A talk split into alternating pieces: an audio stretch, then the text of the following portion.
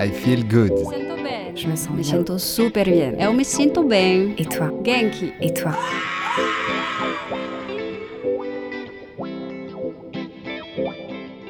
I Feel Good, le podcast qui vous veut du bien, vous donne un éclairage sur le grand éventail des activités de bien-être, développement personnel et spirituel et autres initiatives inspirantes. Ce podcast vous est présenté par Armel Bérodi. Musique originale, Florence Bonardel. Bonjour à toutes et à tous. Aujourd'hui, j'accueille Charlotte Trousseau. Charlotte Trousseau que je connais depuis quelques temps, qui est venue, euh, qui est intervenue à la Gimmick Gallery euh, en tant que naturopathe, en tant que masseuse. Bonjour Charlotte. Bonjour, bonjour Armel, bonjour à tous. Merci euh, d'être avec nous. Alors, je vais te demander déjà de bien vouloir te présenter, nous présenter ton parcours, comment tu es arrivé jusque-là, parce que tu as fait plein de choses différentes. Et qu'est-ce qui t'a amené aujourd'hui à être dans la naturopathie, le massage euh, et là dans l'alimentation durable avec des outils d'intelligence collective Tu vas nous expliquer tout ça et tu vas euh, du coup euh, nous présenter ton parcours. Mon parcours, euh, c'est un mélange professionnel et personnel, comme beaucoup, euh, beaucoup de gens qui travaillent dans tous ces milieux-là. Euh, en gros, euh, bah, il a, je pense qu'il a débuté il y a une vingtaine d'années. Donc, j'ai fait une école de commerce, hein, très classique, euh, parce que toute ma famille, euh, en gros, avait fait ça, mes frères, mon père, et que je ne savais pas quoi faire à l'époque, euh, à 18 ans. Et euh, donc, je suis partie là-dedans. Et euh, finalement, assez vite, euh, même pendant l'école, euh, euh, bah, j'ai eu besoin de faire autre chose. Donc, j'ai fait euh, une association humanitaire euh, à l'époque euh, où on est parti dans les bidonvilles euh, au Brésil. Et, euh, et puis, euh, quand je suis sortie de mon école, je ne me sentais pas euh, d'aller euh, trouver un travail en entreprise. J'ai eu besoin vraiment d'approfondir ce côté bah, peut-être social, je ne sais pas, de rencontre de l'autre, de découverte, de découverte d'ailleurs, d'autres cultures, d'autres manières de vivre. Et, je suis partie comme bénévole pour une, une, ONG locale en Équateur. Donc ça, ça a été pour moi un vrai début de parcours dans le mélange professionnel et personnel, euh, dans des conditions assez, euh, assez euh, rustiques et précaires, on peut le dire. Et, ça m'a fait, voilà, ça, m'a, ça a été mon premier, je pense, premier vrai contact avec la nature, avec une simplicité de, de vie, avec, un, avec une vie aussi beaucoup en collectif, chose que finalement, je n'avais pas trop, trop vécu, parce que je suis enfant d'expat, euh, j'ai vécu en ville, donc euh, j'ai toujours vécu avec ma petite famille, enfin mes parents, enfin voilà, ma famille, et, euh, et en ville beaucoup. Et, et voilà, et là, je découvrais vraiment autre chose. Et, et quand je suis rentrée après dix mois de, bénévolat en Équateur, je me suis dit, bon, bah, maintenant, bah, qu'est-ce que je fais Qu'est-ce que je cherche comme travail J'étais un peu perdue, j'avoue. Et, et là, je me suis dit, euh, bah, avant de faire un choix euh, vraiment euh, d'aller dans le milieu des ONG, il faut que je teste l'entreprise. Donc, je me suis donné un an. Et donc, pendant un an, j'ai été directrice adjointe d'un magasin Nature et Découverte en région parisienne. Donc là, ça a été une vraie découverte de, euh, euh, en fait, du Noël commercial. Euh, donc ça a été assez, intense et en même temps très intéressant parce que très chouette équipe. j'ai appris beaucoup de choses, mais au bout d'un an, je me suis dit, bon, j'ai fait mon année. Définitivement, ce n'est pas ce que je veux faire de ma vie. Donc, donc je, suis je suis repartie et là, je suis partie pour une très longue mission puisque je suis partie deux ans et demi comme volontaire de la solidarité internationale euh, au Mali, dans un tout petit village, euh, où j'ai trouvé un poste euh, de euh, responsable administrative et financière dans un, euh, dans un projet d'écotourisme où il y avait euh, 60 salariés, donc dans un petit village de 500 habitants en brousse. Et donc là-bas, j'y ai passé deux ans et demi. Je pense que ça a bouleversé ma vie, oui, euh, parce que ça m'a fait euh, me connecter euh, à beaucoup plus de simplicité, un peu ce que j'avais touché du doigt en Équateur, euh, beaucoup de vie, euh, bah, de vie en collectif, parce que quand on vit dans un village de 500 habitants, euh, on, vit beaucoup avec les gens, on partage beaucoup, euh, que ce soit le lien avec euh, bah, la joie, les fêtes, le lien avec la mort aussi, euh, le lien avec la terre, avec la nature, euh, euh, avec aussi euh, euh, d'autres manières d'être en lien justement euh, connecté avec la nature, avec les éléments. C'est une découverte aussi de la saisonnalité. Euh, dans le sens où euh, bah, là-bas, euh, il y avait une période, courte période de l'année où on avait des tomates. Et moi qui, à cette époque-là, achetais des, tomates toute l'année, parce que je ne savais pas que les tomates ne poussaient qu'en été, j'avais une vingtaine d'années, bah, j'ai découvert qu'il y a des périodes, je pouvais arriver et acheter mes, mes 10 kilos de tomates et faire du gazpacho pour toute la semaine.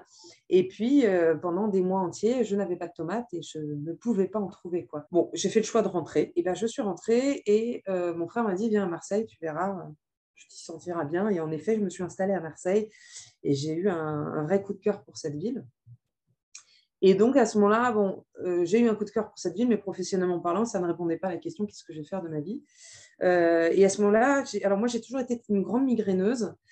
Et à ce moment-là, les migraines sont devenues de plus en plus fortes. J'en ai eu de plus en plus longtemps, des crises de plus en plus longues. Et on m'a toujours dit, bah, de toute façon, euh, t'es migraineuse de famille, c'est héréditaire. Donc, euh, voilà. Il n'y a rien à faire. Il n'y a rien à faire. Voilà, exactement. Donc, j'avais commencé, j'avais trouvé un, travail dans une association de microcrédit qui, était quand même intéressant, même si ce n'est pas exactement ce que je voulais faire. Et donc, j'ai commencé à me dire, euh, mais c'est pas possible. Alors, je suis allée voir, un, à cause de mes graines, je suis allée voir un, neurochirurgien parce que ça commençait à devenir vraiment problématique, qui me dit, bah, de toute façon, il faut que vous preniez des bêta-bloquants à vie. Euh, Et sachant que pour des questions après euh, d'une maladie héréditaire que j'ai, qui n'est pas grave, mais que, où je dois prendre un médicament, donc je me retrouvais à 30 ans euh, à devoir prendre deux médicaments à vie. Je me suis dit, mais c'est juste. Euh, enfin, c'est pas concevable, c'est pas possible. quoi. Et donc, j'ai commencé à faire un peu mes, découvertes de médecine alors, complémentaire, parallèle. Ouais, elles ont plein de noms.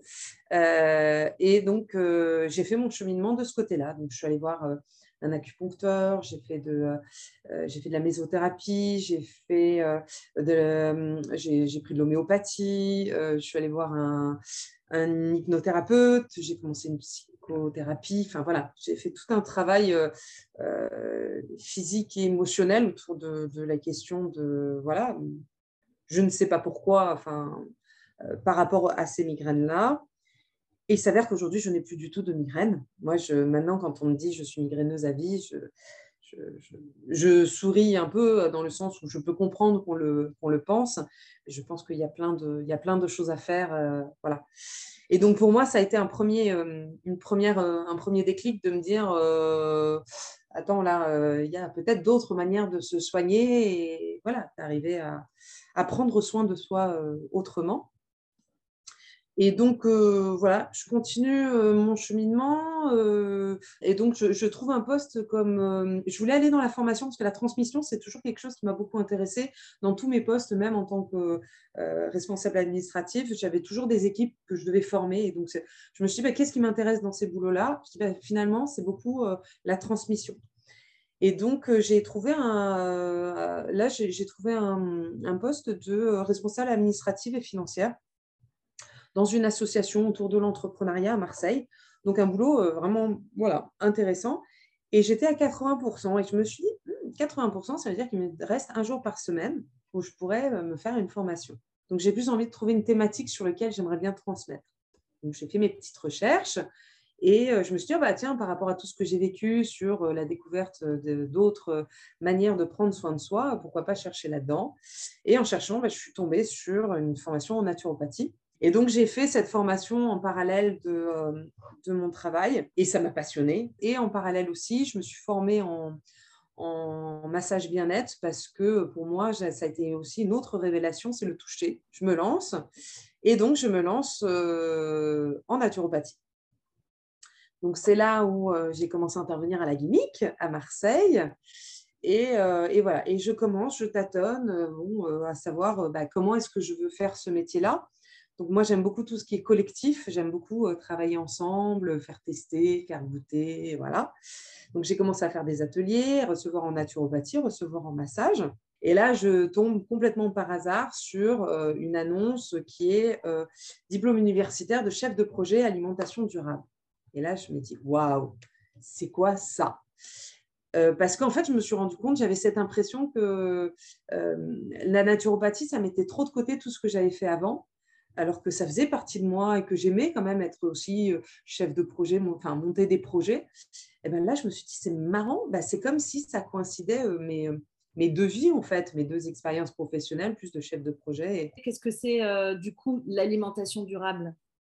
Alors, l'alimentation durable, c'est une alimentation, on va dire, qui, est, qui respecte, qui, enfin, pour moi, qui respecte l'environnement, euh, qui respecte l'humain, qui respecte la terre et l'humain en fait. quand on respecte la terre et l'humain, on est obligé d'être dans la pérennité. Et donc c'est ça, c'est là d'où vient le, mot durable, c'est qu'à partir du moment où on est respectueux euh, de la terre et euh, des êtres vivants, et ben c'est durable. Hmm. Et donc c'est pour ça qu'on parle d'alimentation durable. Et du coup, un, chef de projet en alimentation durable, il fait quoi? Il sert à quoi? Alors là, en l'occurrence, c'était euh, spécialisé, euh, orienté collectivité territoriale. Donc là, en fait, ça veut dire qu'il accompagne une collectivité euh, à intégrer dans sa politique la question justement de cette alimentation durable, respectueuse de l'humain et de l'environnement.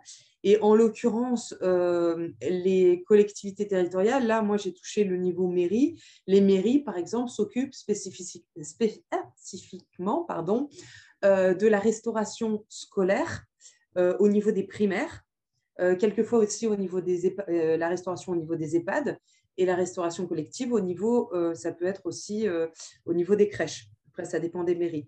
Et après, en fonction de chaque niveau de collectivité, bah, ça peut être, elle prend en charge plutôt les collèges ou plutôt les lycées.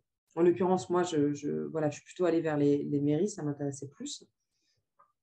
Euh, et, donc, l'idée du, enfin, le chef de projet, c'est d'apporter la dimension euh, politique, donc d'accompagner à bah, qu'est-ce qu'on met derrière justement cette question d'alimentation durable et qu'est-ce qu'on peut faire pour aller vers plus euh, une alimentation plus pérenne et respectueuse et bah, comment on le met en place concrètement, comment on accompagne les équipes petit à petit à le mettre en place. Et, et, donc voilà, et donc en fait, ce qui était très intéressant dans ce diplôme universitaire qui a duré sept, six mois, portée par la mairie de Montsartou, qui est une des communes euh, euh, vraiment euh, précurseurs en France, puisqu'elle est aujourd'hui 100% bio. et ça fait 10 ans qu'elle travaille, ça fait quand même 10 ans qu'elle travaille sur ce projet-là. Donc, elle a eu le temps bah, de, construire petit à petit ce, projet-là. Et, et, donc, ces six mois de formation où on est sur le terrain auprès d'une commune à faire un diagnostic de territoire, donc vraiment à faire une analyse de savoir qu'est-ce qui se passe sur le territoire, euh, qu'est-ce qui existe, est-ce qu'il y a des producteurs, est-ce qu'il y a des associations qui sont sensibilisées aux questions de l'alimentation, est-ce qu'il y a des entreprises qui font de la transformation locale, enfin voilà, vraiment d'avoir une vision complète du territoire et à partir de là, qu'est-ce qu'on peut faire? Et le projet alimentaire a vraiment cette, cet objectif de mettre tout le monde ensemble euh, au, niveau d'un territoire spécifique. Donc, ça peut être, euh, il y a, ça peut être bah, par exemple, moi, je travaille sur la commune de Malmort, donc ça peut être une ville, où il y a aussi un projet alimentaire euh, territorial, par exemple, au niveau, ça peut être au niveau de la, par exemple, la métropole Aix-Marseille en partenariat avec Arles. Aix-Marseille et Arles ont un projet alimentaire aussi. Donc, ils ne vont pas avoir les mêmes actions, puisque euh, la commune, on est plus près du terrain, on peut agir plus concrètement euh, au niveau d'une restauration collective.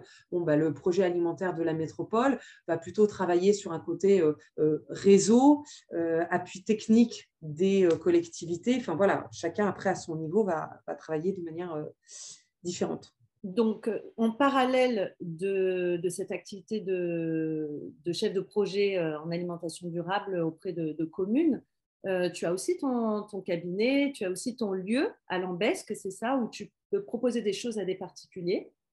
Oui, et donc euh, aujourd'hui, en effet, j'ai un lieu euh, qui s'appelle le Ginkgo biloba, donc l'arbre millénaire qui a survécu à tout, même à Hiroshima. Et, et dans ce lieu-là, je reçois pour des massages bien-être. Donc moi, je fais des massages où j'ai je me suis formée sur plusieurs massages, massages ayurvédiques, Chinate Sang, euh, des massages euh, intuitifs. Donc moi, je crée mon massage en fonction de, la personne, mais c'est plutôt des massages à l'huile chaude et très dynamiques. Et, euh, je fais aussi des ateliers collectifs où j'accueille différents intervenants qui ont envie aussi de, voilà, de proposer différentes choses qui sont en accord avec le bien-être, le collectif. Et il y a une autre personne qui intervient aussi et qui s'appelle Marie Fléchet, qui fait, elle, beaucoup plus de l'accompagnement de la femme aussi en termes de massage, voilà, sur des ateliers collectifs aussi.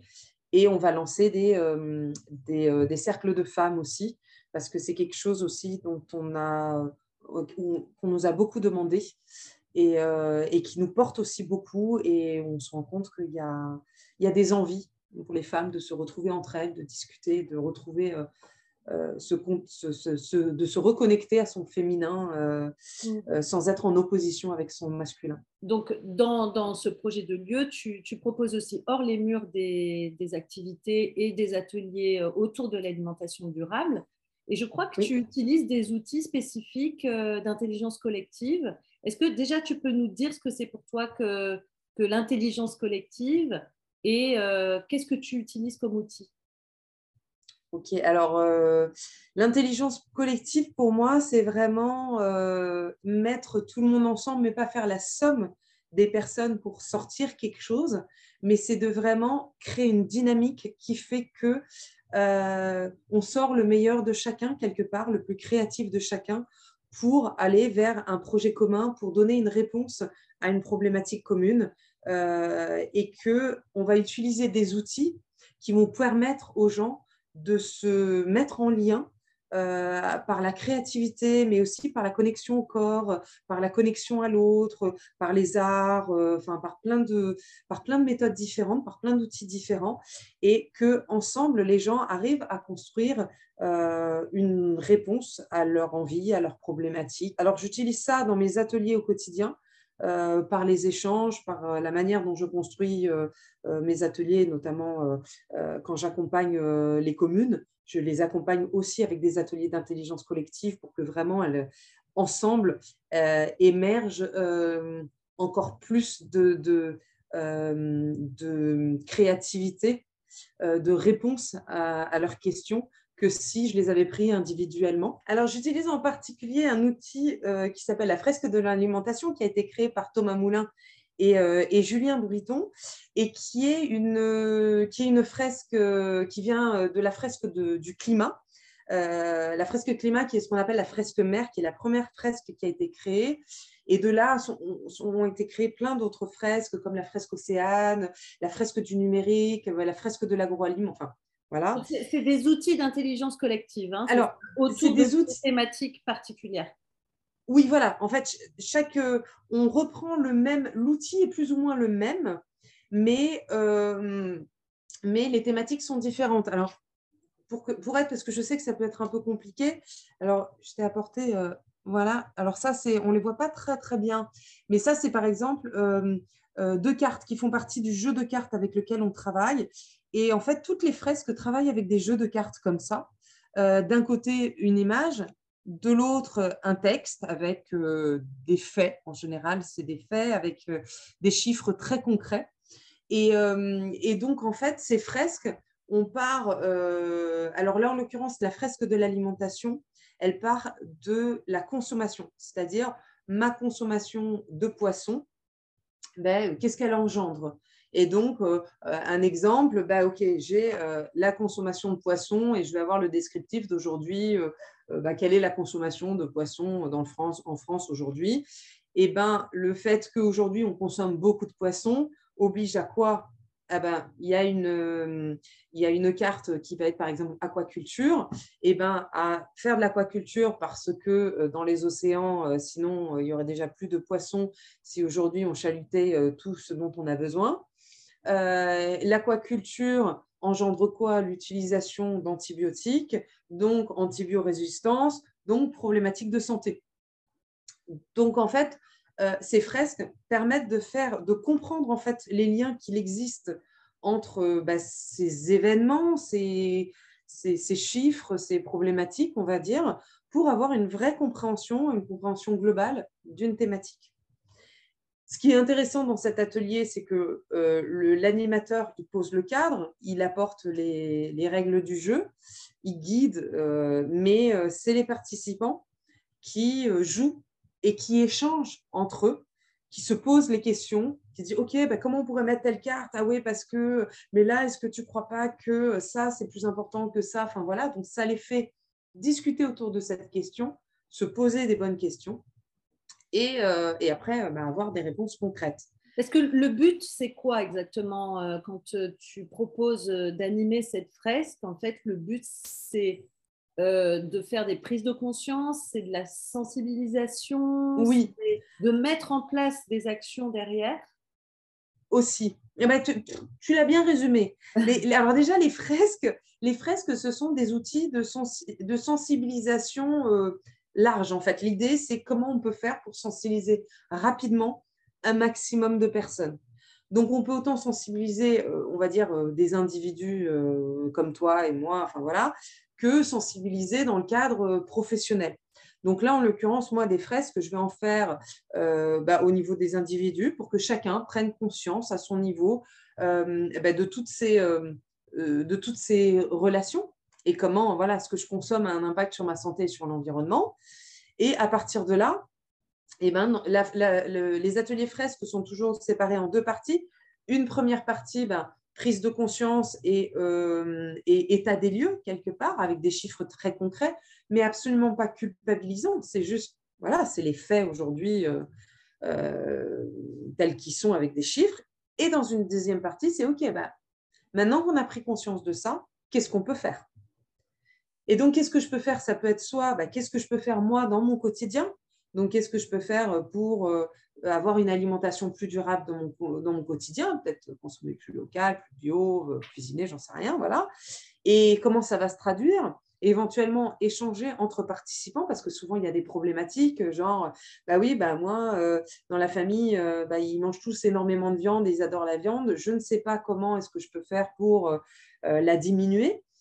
Oui bah l'autre il aura peut-être eu la même problématique elle va dire bah, Moi, j'ai fait comme ça, j'ai continué à faire euh, des repas avec de la viande, mais en en intégrant moins. Donc, j'ai diminué la quantité de viande, mais euh, j'ai quand même continué à donner la sensation de manger de viande à, ma famille. Enfin, voilà. Après, chacun y va de son petit, euh, bah, de, son expérience pour pouvoir échanger.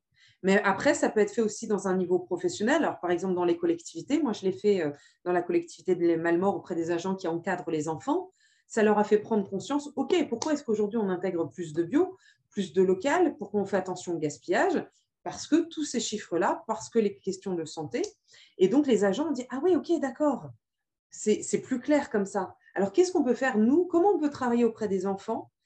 Euh, Qu'est-ce qu'on voudrait faire en premier lieu? Et par exemple, là, ils ont dit Bon, ben, nous, aujourd'hui, là on a le plus la main, c'est sur le gaspillage. Donc, nous, on veut aujourd'hui, l'année prochaine, pouvoir travailler, à la rentrée l'année prochaine, pouvoir un peu plus se focaliser sur la question du gaspillage alimentaire avec les enfants. Hmm. Super. Oui. Est-ce qu'il euh, y a des enfants qui peuvent participer à ces ateliers? Alors aujourd'hui est en train d'être créée une fresque junior euh, pour euh, plutôt, là on est sur à partir de CM1 à peu près, donc une dizaine, ouais, 8-10 ans à peu près, jusqu'au... Alors la fresque adulte, moi je l'ai testée auprès des 15-16 ans, c'est un petit peu limite, ça dépend du public. On va dire que, ouais, à partir de 16-17 ans, euh, la fresque adulte peut, avoir, euh, peut se faire. Et la fresque junior est en, est en test là. Moi, j'en ai fait une en test euh, dans un espace jeune et qui est plutôt bien passée et qui dure là que deux heures. Par contre, on a une heure de constat et une heure de bah, qu'est-ce qu'on peut faire dans notre quotidien. Et franchement, c'est étonnant. Hmm. C'est vraiment étonnant de voir comment les, les jeunes réagissent. Tu dois apprendre beaucoup aussi sur les habitudes de consommation des gens. Oui, oui, c'est vrai que quand on est dans ce milieu-là, on a l'impression que c'est bon, euh, ça bouge, ça avance et tout. Oui, ça bouge et ça avance, ça c'est une certitude, mais il y a encore beaucoup, beaucoup de choses à faire.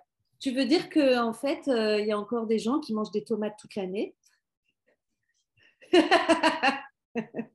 Oui, oui encore des gens qui mangent des tomates toute l'année, il y a encore des gens qui mangent des danettes, il y a encore des gens qui. Enfin voilà, il y a encore plein de choses que. Mais justement, en fait, ce que tu expliques, c'est euh, c'est surtout pas de culpabiliser euh, euh, qui que ce soit d'avoir ce, ce, genre d'habitude de consommation, mais juste de comprendre quel impact ça peut avoir. Oui, Et puis alors moi, dans ma pratique, que ce soit dans ma pratique de naturopathie, qui me sert d'ailleurs aujourd'hui beaucoup pour ça, ou dans ma pratique euh, justement d'accompagnement en alimentation durable, je pars vraiment du principe que euh, euh, c'est important d'avancer à la, à la vitesse où les gens peuvent avancer. Alors, c'est quelquefois un peu frustrant parce que c'est vrai que quand on sait aujourd'hui tout ce qui se passe au niveau réchauffement climatique et tout, on aimerait que tout aille très vite. Mais à un moment donné, si on va trop vite, on perd, on perd tout le monde, enfin, on perd la moitié des gens à côté.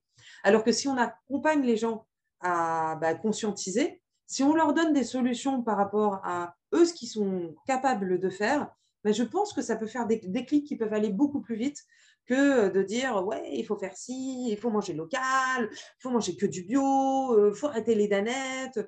Moi, quand je parle danettes, ça devient trop moralisateur au bout d'un moment. Exactement. On n'a plus envie de suivre euh, ce, genre de, de, de, C'est ça. en fait. Donc moi, c'est plutôt, euh, moi, je ne parle pas de passer au végétarien. Je parle à comment diversifier sa, sa, son alimentation, comment la, rendre plus riche pour éventuellement, euh, c'est pas supprimer la viande, tu vois, c'est euh, diminuer la viande et incorporer d'autres aliments nutritifs.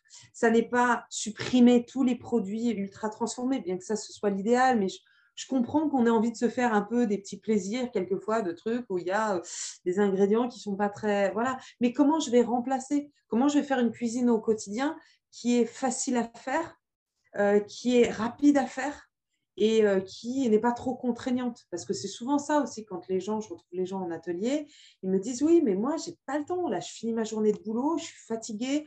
Moi, la cuisine, ça me fait pas rêver. Qu'est-ce que je peux faire?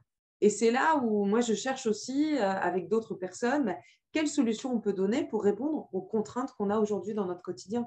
Ce, que, ce qui est important pour moi aujourd'hui, et c'est pour ça que j'ai ces deux activités-là qui sont euh, la partie plutôt euh, avec mon, mon, local où je fais beaucoup plus de massage, de lien avec le corps et la partie beaucoup plus alimentation durable, c'est que pour moi, les deux sont importants. J'utilise souvent euh, euh, l'idée de la voiture, c'est que c'est aussi important euh, le carburant qu'on met dedans que la carrosserie. Si on ne prend pas soin de sa carrosserie et si on ne prend pas soin de son carburant, on ne peut pas avancer. Et donc, c'est autant important de prendre soin du corps, du lien au toucher, voilà, que de ce que je vais manger. Voilà, tout, ce, tout est en lien et, c'est important d'accompagner. Alors, j'utilise ce mot souvent accompagner parce que je n'ai pas envie d'imposer c'est plutôt vraiment euh, voilà, donner un peu, euh, voilà, donner des outils pour créer ce lien-là et que euh, les gens s'y retrouvent et, se sentent bien, voilà, se sentent, bien avec eux-mêmes et puis avec, avec l'environnement qui nous entoure, quoi. Donc, merci beaucoup, Charlotte, pour ce partage. On peut donc te retrouver dans ton lieu au Ginkgo Biloba à Lambesc. On peut aussi te solliciter en entreprise pour des questions de cohésion d'équipe aussi, n'est-ce pas? Oui. Tout à fait. Oui, euh, c'est aussi euh, quelque chose que j'aimerais mettre en place, qui est de euh, bah, dans les entreprises où ils ont envie de mettre un moment de ben, un petit peu festif, festif ou, ou, de partage au sein d'une équipe, ça peut être justement de faire une fresque de l'alimentation. Ça permet de joindre un peu l'utile à l'agréable, c'est-à-dire la sensibilisation à un moment donné où l'équipe se retrouve ensemble pour discuter ensemble autour d'un sujet commun. Et ça peut être même après, pour certaines entreprises, de mettre en place des petits projets, que ce soit de gaspillage, de recevoir des paniers euh, dans l'entreprise, de créer un petit potager euh, dans l'entreprise. Enfin voilà, ça permet vraiment de créer un projet commun et de créer du lien dans une entreprise. C'est vraiment intéressant. Ok, super. Donc euh, en entreprise ou en collectivité ou peut-être pour des scolaires à terme quand tu auras la fresque junior. Voilà, merci beaucoup et puis à bientôt euh, pour euh, à toi. faire euh, le point peut-être sur le résultat de ces fresques et qu'est-ce que tu en as tiré, qu'est-ce qu'on en a tiré. Et j'espère avec plaisir aussi cette fresque à Montpellier. À bientôt. Avec grand plaisir. Merci beaucoup. Merci à toutes et à tous pour votre écoute. À bientôt dans une prochaine émission I Feel Good. Pour aller plus loin, rendez-vous sur la page Facebook de l'émission I Feel Good 888 ou sur mon site internet armelberodi.fr. Ce podcast est disponible sur vos plateformes préférées Apple Podcast, Deezer, Spotify, Google Podcast, YouTube. Ces informations sont données à titre indicatif et ne se substituent à aucun, se substituent à aucun conseil médical. Cal, cal, cal. Avant toute expérimentation, prenez l'avis de votre médecin.